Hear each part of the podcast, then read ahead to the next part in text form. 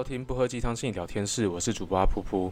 呃，今天想要跟大家聊聊的东西，就是关于生涯规划这件事。现在大概是月六月份，那六月份基本上，呃，可能就学测啊，就是会考啊，其实都差不多告一个段落。那我自己本身是经历机测年代了，我我考机测的时候连写作文都不用。那学测跟职考是分别都有经历过这样子。其实这些学制，呃，终究都会是有些改变了。就举例来讲，像前几年我有在国中的补习班去。呃，当国中班导师，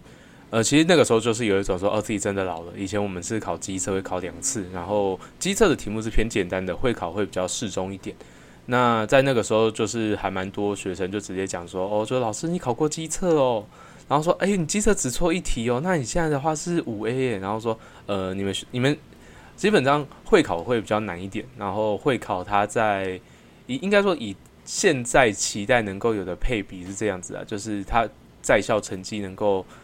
多一点考量，然后再的话就是剩下就是我们多少看一些会考的成绩，那它就是一个统一我们去了解说这个孩子目前的学习状况怎么样。那其实他的在校表现那些的话，它其实是一个很核心的东西。就大家去想一下嘛，就是对我们需要一个很相对客观、相对公平的一个参考依据。可是一个学生他的表现究竟好不好，跟他所处的环境其实有很大的关系。就举例来讲好了，就是如果说他是在呃，举例来讲是在台北市的，就是金华地地带生活的一个学生，他能够得到的资讯资源这些刺激比较多，然后他甚至他的学校可能旁边就是什么台大啊什么的，然后很三不时会有一些台大的学生来这边做一些专题交流之类的。那相较于就是他可能是在相对来讲比较离岛偏乡的区域。可能像东华东地区或者是外岛，他能够看到，就是嗯，就是相对来讲，可能在应该这样讲啦，可能他在他所居住的地方，可能有大学毕业的人都是少数的那种状况下，他能够学到的东西跟能够得到资源，一定会是不一样的。那他当然不会有谁好谁坏，他可能花了更多时间去体验生活，尤其体验就是在乡间居住一些必要的一些生活技能。它有点像是玩网络游戏、玩 RPG 游戏，它的配点配到了那边。那相对来讲，如果说每个人的配点都是一样的话，当然不一样了。就是有些人可能配点比较多，配配点比较少。这东西有一部分涉及到所谓的天分这件事情。在这种状况下，我们多少还是会因为我们的生活环境，所以去点不一样的点数。所以我觉得看在校成绩，它是一个相对公平的办法，因为其实。他所在的学校，他的学业表现，他的呃，maybe 他花很多时间去做服务学习，花很多时间去参加记忆班的课程，这些东西对他来讲，其实对于他整个人生可能是更重要的。那相较于就是可能一个标准化的一个会考或职考或者是学测华立、或或者是统测，那这一块的话就是，我觉得他就只是确定说，哦，如果说他放到呃一般的大专院校里面，他的学习能力到底。学习状况到底怎么样？那基本上就是会去考这个试，基本上代表说他还在学习阶段了。所以这个终于就是我们还需要花点时间补起来，或者是我们需要花点资源去让这个孩子可能在就是在他成长就是成长过程中学习过程中比较匮乏的部分，我们多做一些补充，这样子。这个是呃有理想的教育教育者或学者会期待看到的现象了。可是很遗憾，就是现况并非如此嘛。那我自己作为一个，就是算是在升学考试制度制度下既得利益者。我那我本身是在新北长大，那算是出生在眷村里面。那他他他当然就是一个军工教的增长环境。然后我觉得我学习成绩没有到多好，可是我非常确定知道说，我从小到大所有的亲朋好友、所有的家人都说：“哦，你好好念书，你好好念书。”大部分人都觉得说，就是就是念书这件事情是重要的。那这个东西如果说是放到其他家庭里面，可能会发生状况下下，他就讲会，他可能就会讲说，哦，你干嘛那么认真念书？以后反正就是跟我一起做生意，跟我一起去市场摆摊，跟我一起去田里面帮忙去干活，或跟我一起去管理工厂。你不需要读那么多书。那他相对来讲，他即便他是真的有兴趣的，他可能念书这件事情。他也会被会被剥夺，那更何况其实基本上，呃，学生时期念书这件事情真的不是一件很酷的事情啊，甚至是不是有趣的事情？因为其实我们在考考试的状况下，我们在很多的就是就是过度愁赏的状况下，其实我觉得，如果说是以心理学角度来讲的话，其实学生所处的环境，其实对于要他们要好好念书、好好的学习这件事情，其实是很有落差的。就是他们其实是会觉得说，他们为什么要念？他们即便我们一直在告诉他们说，他们是为了自己而念，他们是为了自己更好的未来而念。可事实上，我们真摸着良心讲。就是我们给他那么多的 benefits，我们就是要求他做那么明确的事情，我们少了很多邀请他一起来做探索这件事情的状况下，他真的是为自己而念吗？还是说他其实是在迎合他父母亲或者他重要他人的期待，所以去念这个东西？那如果真的是为自己而念的话，那为什么不先问他他到底喜欢什么，或者是去试着让他去探索一下他喜欢他可能喜欢的东西是什么？那这东西也会回到，就是现在目前就是台湾现况，呃，可能我是住在一个相对靠后的同温层里面了，我不晓得其他的圈圈里面对于这件事情的想法怎么样。其实以整个环境来讲，以我目前所属的同温层来讲，其实大部分的人还是会期待说子女能够去就是往高中走，然后读一般大学，而不是进到寄职体系。那这两者的最大的差别大概就会是，呃，如果说是以我父母亲那边讲的，就是如果说你进到，呃，就是寄职体系，你的接下来接下来就是做可能基层的工作，然后可能你要真的往上升了不起，就是可能就是一个小主管的位置。那可是你升大学的话，你会有更多的选择，然后你在就职上面你会有相对好的位置。可是这件事情其实我们有听过很多的例子啊，这个就是我觉得。父母亲的举例有点像幸存者偏差，因为这个东西其实并不一定。可是这件事情其实为什么主流还是希望就是子女能够读高中这件事情，还是源自于就是其实升高中升大学这件事情，它可以得到比较多的资源。那寄职体系这个东西呢，就是它会有一点点，就是因为分数它的高低，它终究会导致他们的资源分配不均。那在资源分配不均的状况下，它会有一个就是很直接的问题，就是如果说我们想要透过教育来做一些阶级反转的话，其实他很难做到这件事情。那这件事情的结果其实也不是说什么哦，就是于是台湾就充满了高很多高知识分子、很多优秀人才嘛。这件事情很明显不是嘛。现在以现在的台湾的社会来讲，我觉得这件事情是明显的，就是并没有，就是基本上台湾。呃，可能比欧美地区的智智力测验平均可能就多个一两分吧。可是它并并不是一个，因为有百分之九十人以上念了大学，于是呃，可能大家都变变得非常高知识高知识分子的一个社会。其实这件事情我们在现况来讲，其实很明显并不是这个样子。这个社会终究还是会需要很多很多基层的人，很多很多不同的职业角色去支撑起这个社会。它并不是说什么。如果说就是所有的人通都念了大学，然后这个社会就会有什么不一样的地方？就是终究还是有一些工作会有人做。那那至于哪些工作会有谁做，这个东西还是会涉及到就是资源跟喜好的问题。所以我觉得真正需要去花时间去讨论，陪着青少年一起去讨论的东西，我觉得除了他们自己在课业或学业上面适应状况之外，我觉得生涯会是一个很核心的东西。那生涯这个东西，基本上我们就讲直白一点啦。接下来人生可能要往哪边走，他想要往哪边发展，他喜欢做什么事情，有什么事情是他可能可以做一辈子、二三十年、十几年，然后这个东西他会愿意承诺持续做下去，然后而且他确定他自己是喜欢的。所以其实像是很多的社服机构，他有在做一些青少年辅导的话，他其实很多时候会陪着。孩子去看的东西大概就两件事情，第一个，他的就业跟就职，就是他有没有办法有一个稳定的工作，避免他出去外面弄丢脸。那另外一件事情的话，就是他有没有办法陪他找到他在可能就可能跟升学无关啊，他有兴趣可以去做的事情，即便是当一个学徒，即便是去呃服务业，可能相对来讲比较辛苦的一些工作，可是他是真的有热情的，其实这个东西也是对他好的，而不是说每个人都一定要读书，每个人都要。嗯，就是可能要升大学，然后读研究所。我我认真讲一件事情，我在大学的时候有听过一些算是学者的一些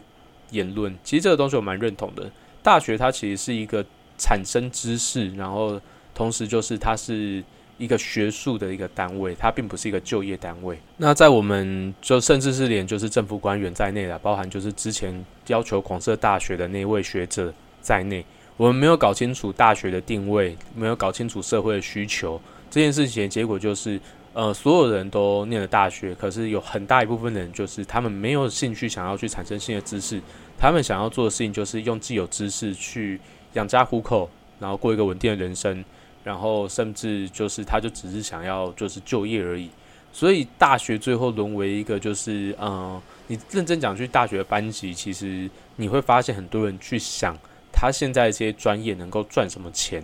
或者是能够做什么工作，这个工作是不是适合他，他是不是喜欢的，这个东西其实就是已经反映出一个问题，就是其实他们没有想要就是在学术上面多做探究。因为那个不是他们的志向，也不是每个人都喜欢或适合做这件事情。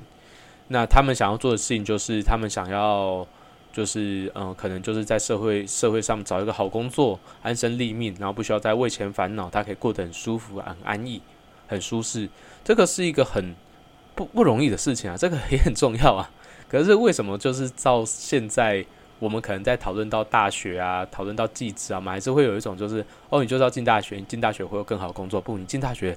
理论上如果说是以大学设置的初衷来讲的话，你应该是要去大学，就是生产知识，去建立一些你自己个人的一些嗯学术的背景的一个开始，而不是说哦，我进大学就是要就业这件事情。所以这个东西可能会是，嗯，我觉得可能不太讨喜了。可能就是认真讲一件事情，就是不是每个孩子都适合上高中升大学。有些孩子他很适合在国高中的时候就去上记忆班，然后去学，呃，他可能喜欢的东西，可能是烹饪，可能是建筑，whatever。然后他喜欢做这件事情，然后他甚至在这件事情上面是有热情的，他可能做的比所有的孩子都还要好，然后他就好好的去做这件事情。那我们很常会讲说行行出状元嘛，可是就是我认真讲一件事情，现在的父母亲有多少人是相信行行出状元这件事情？我觉得应该是没有，大部分的应该都觉得说，哦，我孩子要就是接下来就是要做白领啊，不希望他跟我现在做一样的工作，尤其是如果父母亲那一辈是做相对来讲比较辛苦的工作的人，啊，认真讲每个工作都辛苦啊，每个工作都有很值得抱怨的事情。那在这种状况下，基本上。你就只会寄望说孩子能够有更好的学学那个更好的学历，他有更好高的起跑点。可是重点是，假设他念了一个再怎么高分，例如说他念了就是某大学的一些医学系，可是他发现他进到实习之后，他发现他不适合，他最后跨考到其他的东西，他甚至是直接就是直接中错。甚至他就拿毕业证书，他最后也不想当医生，他去开直播当网红，然后去找炒股票，这类型的例子也是一堆啊。我自己身边就有朋友是这样，就是就是这样子。所以，我们到底要逼孩子，就是去念他们不喜欢的东西，然后再骗他们相信说他们是为自己的未来而念，还是说我们要去，嗯，去很认真的去想，就是他要怎么找到他的喜好可以大过他，就是对对这个工作的抱怨。一定可以找到类似的东西啦，是就是他可能就对某个东西觉得很有趣、很有乐趣，然后他知道这个工作可能就是嗯比较辛苦，或者是他会流比较多汗，然后跟其他工作一样有很多很多的缺点。你坐在办公室里面有一大堆缺点，那在这种状况下，他到底有没有什么工作是他觉得 OK？我喜欢做这个工作，少赚少赚点钱，多赚点钱，就是嗯，可他值得去努力，他值得就是抓周之后，他觉得嗯，这就是他的志向。那认真讲一件事情，既然提到抓周这件事情，就是抓周，它其实是一个很呃，有一点点就是呃，爸妈跟就是子女共谋的一件事情，就是基本上孩子满周岁的时候要抓周嘛，就是抓周有点算是陪他去探索他人生志向的第一第一步，嗯，然后抓周的东西谁选的？爸妈选的。然后当他抓到什么东西，有他一定会抓到一些奇怪的东西，然后爸妈叫他放下，让他去拿其他的，然后最后抓到一个妈妈。爸爸妈妈喜欢的，然后就是这东西才被捡起来。那认真讲一件事情，如果说是那个年纪的呃孩子的话，如果说你在那边放个奶瓶或者放一个枕头，大部分的就或者是放一个很 fancy 的玩具，大部分的孩子会选那些东西啦，他不会去拿什么听诊器呀，不会去拿书啊那些的，那些孩子不懂。那这个东西甚至是有一些父母亲就会直接在旁边讲到，嗯，这样子不行哦，嗯。之类的，就是他其实会有很多的暗示性在啦，所以我们到底要不要去嗯陪孩子去看他到底喜欢些什么？这些东西他到底有多喜欢？他还需要去建立什么能力？然后他要怎么利用这个东西作为他的人生志向？认真讲，华人的生涯发展这件事情，一直以来，其实在那个模就黄光国的模型里面吧，就是就对于就是华人在做生涯决策模型里面，其实一直以来就是身边重要他人的一些意见跟观点，从来都是一个很重要的一个，就是很重要的一个评估指标。我们不是只有看孩子的能力，然后外在条件，或者是他自己的喜好这些而已，他还有另外一个很重要的影响的变相是。就是他的父母亲对于哦，跟着应该不止父母亲，他的重要他人就是对于就是这个工作这个职场上的评价是什么？以我自己的例子来讲好了，就是我在考研究所那个时候，我爸其实非常反对说你要去考研究所干嘛之类的。然后因为他们其实，在就是在他的成长背景里面，就是念念书念到高中大学就算是足够了，就是他鼓励他鼓励好好念书，可是他就。他身边的人基本上读到研究所，他的成就可能跟他现在差不了太多，甚至有些会因为学历太高，所以他很难去就是低下身段去做一些可能就是就是 dirty work，就是总是有人需要把手放到泥巴里面，这件事情是重要的。那他那个时候就基本上就讲说，要不要去就是中国大陆陪他去就是做一些生意，他去教所就是教我怎么去。呃，可能去呃农地里面去批货啊，然后怎么去卖到其他国家？因为那个时候专业是日文嘛。他说，就是台湾人的优势就大概就是可以去跟日本那边搭上桥梁，因为就是就是长期以来日本跟中国大陆的关系，尤其是一民间其实关系就是更糟，所以就是有人可以去做一些接洽这件事情是会有些优势的。他其实很希望我用这种。方式去工作，然后就是不用再去念书，因为念书就晚几年，就是就晚几年了嘛。就是他就觉得，就是与其找一个好的起跑点，那不如就是趁早开始跑这件事情比较好。那这是我爸的价值观。那可是我非常清楚知道，我不是为了要追寻一个好的起跑点，而是我想要找到一个喜我喜欢、我觉得好玩的一个赛道。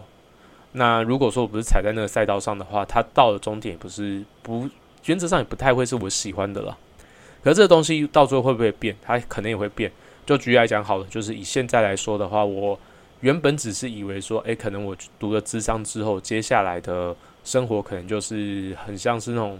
呃，在学校里面当心理师，或者在机构里面当心理师，然后每天就是准时上班、准时下班，晚上接案。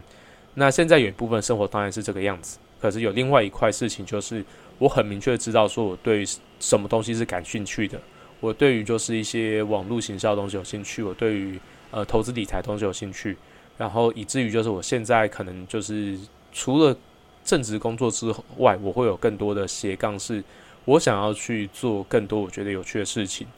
我觉得这个东西其实会有另外一个词啊，这其实才是今天的主题。不知道怎么讲，十八分钟我们总算聊到今天的重点。我们前面是谈学制哈，今天就是。只要话痨一点这样子，其实斜杠这个概念出来好几年了，然后可是有一个词，其实基本上台湾不太清楚，就是因为这毕竟有点比较偏学术，然后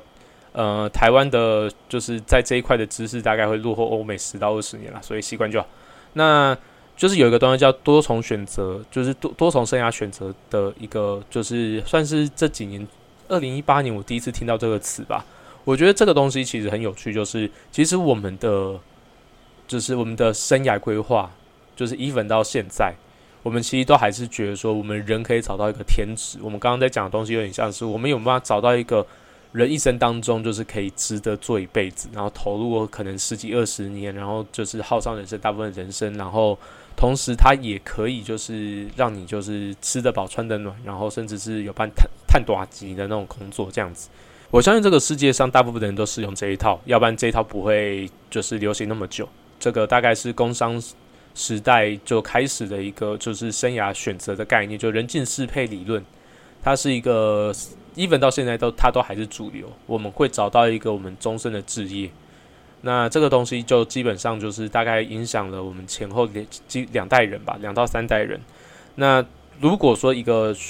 就一个学说它能够存在那么久，那它大部分它应该是适用于大部分的人。可能百分之七十八十，然后剩下呃百分之二十的人，可能有一部分就是他真一直在换工作。那换工作当然最后结果就是有好有坏，一个就是可能绝大部分人都是最后可能就流落于就是什么，就是做一些相对来讲比较呃相对来讲算是比较社会很基层的工作，然后甚至是有点像是被当成人手在看的工作。那有极端很少数的人，可能就是他真的很活用他身边就是他所接触到所有专业，然后把它整合成是一个就是把它整合起来，然后变成是一个很。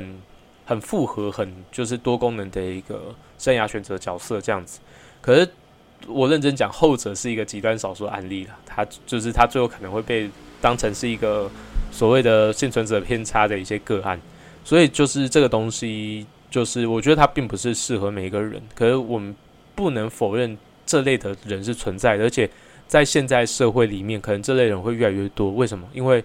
呃，我们。在网络时代，我们在就是人与人接触越来越频繁的这个年代里面，其实我们会看到更多的职业，我们会看到更多的刺激。然后，尤其是另外一件事情，就是我们的职业其实也非常快速的在转变。大家有办法有没有办法想象，就是在二零二零年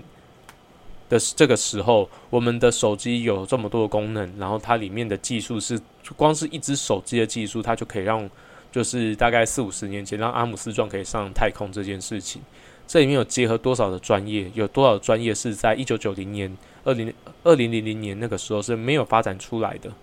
那这些东西其实它就是一个一直在长新长出来的一个产业，新长出来的专业。然后在大数据的运算运算之下，在各式各样的学术的快速推展推广之下，然后另外就是我们在知识传播更有效率的状况下，其实我们能够学习学习的东西会越来越多。那我们的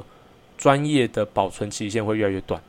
就举例来讲，好的，就是我可能假设说我是念什么，就是工业工程相关，我掌握了一个很核心的技术，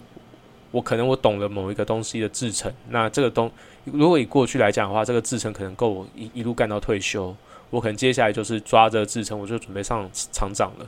那可是如果说是以现在光是台积电的状况来讲，它一路从二十八纳米、十四纳米、七纳米，然后到现在。就是前几年还在四那个四纳米是先那个那个先进制程，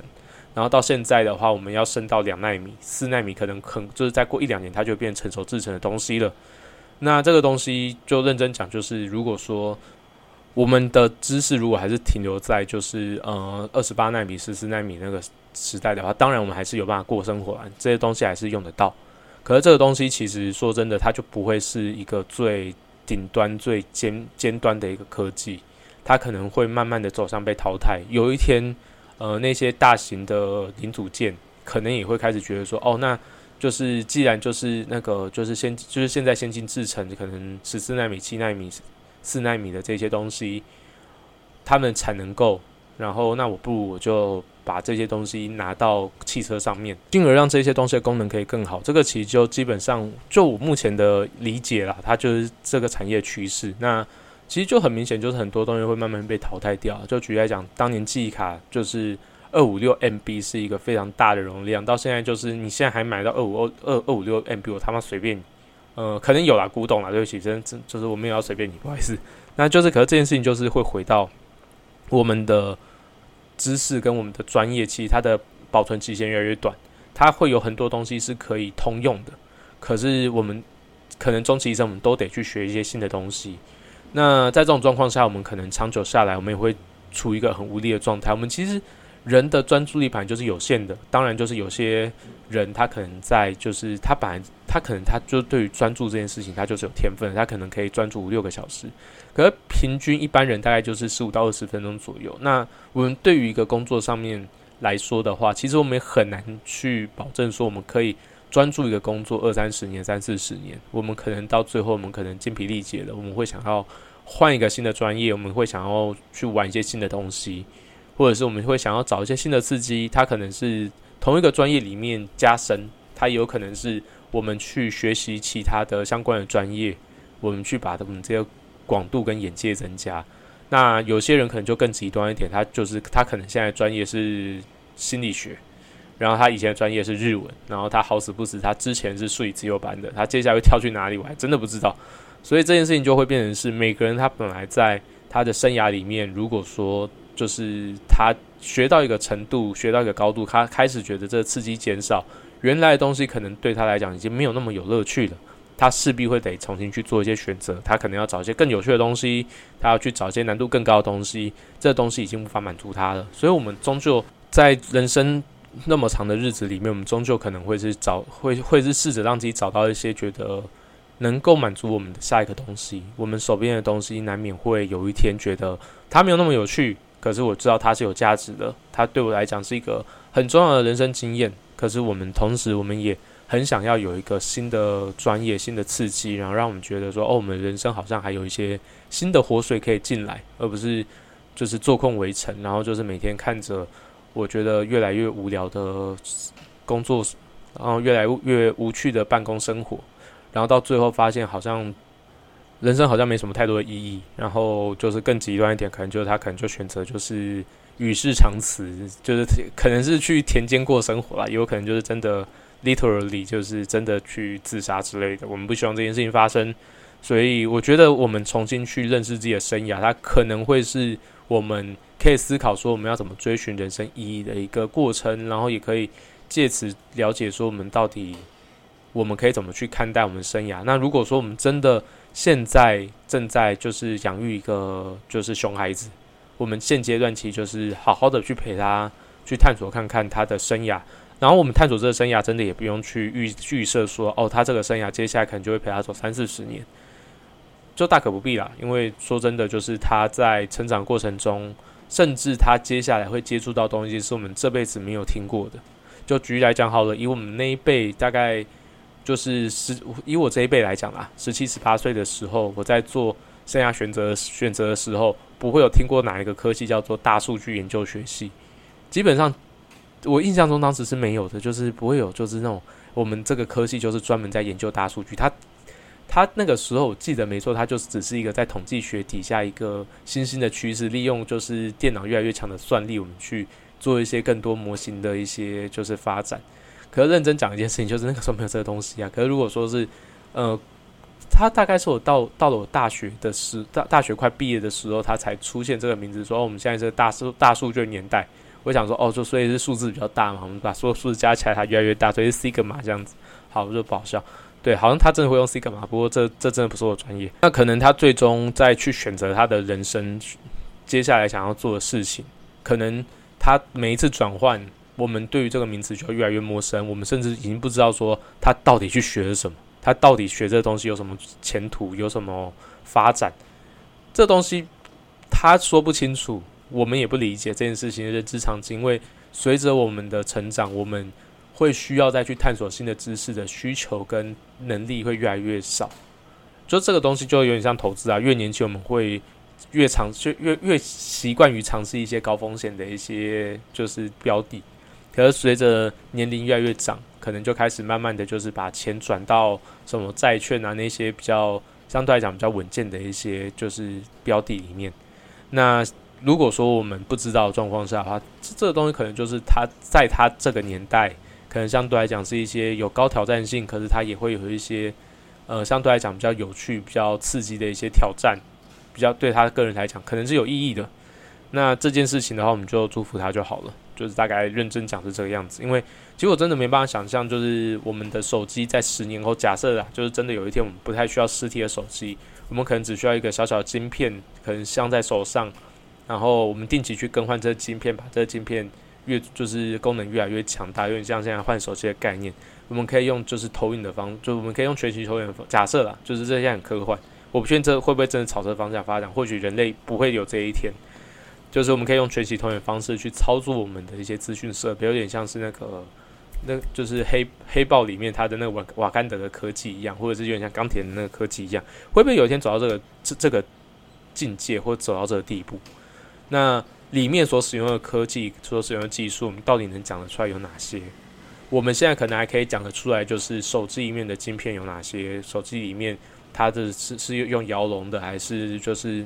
就是那个苹果的那个就是 A 十三仿生晶片？我们可能念得出来。我们还知道说它的就是是怎么样去用摩尔定律去推说它的运算运算效能是怎么提升的。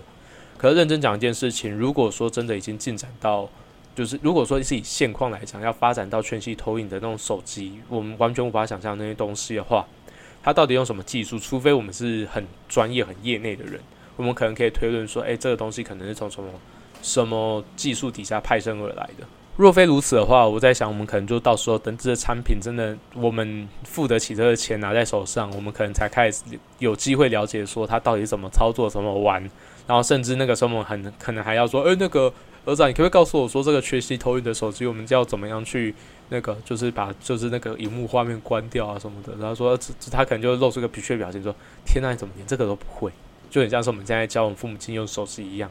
你怎么会连就是？滑鼠怎么移动都不会之类的，这个东西其实就是一个世代的演进跟更替。我会我我会自己不断提醒自己说，我要去了解更多的东西，去抓到更多的知识。可是我自己很认真的讲，或许有一天我真的会发现我自己完全跟不上这些，就是未来那些年轻的酷东西。我现在还是年轻人，所以我我现在对这些酷东西我了解程度应该还算可以了。可是就是这个东西，如果是放在生涯规划里面的话，就是我们可能。在陪孩子去做的选择，是我们现在完全无法理解，甚至是我们完全没办法预想得到，然后甚至是我们现在的就有经验也无法去推测的一些资讯跟知识。所以，其实认真讲一件事情，就是我们很难用我们现就现在对于他们来讲，可能是那种古代的论点去讨论说，就是什么东西对他很重要。这些很重要的东西，基本上是这些孩子需要花点时间去理清，说他自己到底喜欢些什么。然后我们陪着他一起去探索。如果他有意，就是如果我们有有那个能力，他有意愿的话，我们一起合作，怎么去找到这些资源，让他可以去学更多东西，去学更多科学的，就是玩意儿，还是陪他一起上 YouTube，一直在 Google 上面找一些资料，我们一起在在家里面做实验，或者是我们就好好的就是陪他们，就是呃，就是煮菜啊，就是耕田啊之类的，什么都好。就是陪他们去好好的去体验，说他们觉得他们可能会有兴趣的东西，然后回头再讨论说他们到底喜欢或不喜欢，那个才是真的为了他们自己而做的规划而做的学习，他们也会对于这样的学习方式更有乐趣。那本节内容就到这边了，谢谢大家，祝大家早安、午安、晚安，拜拜。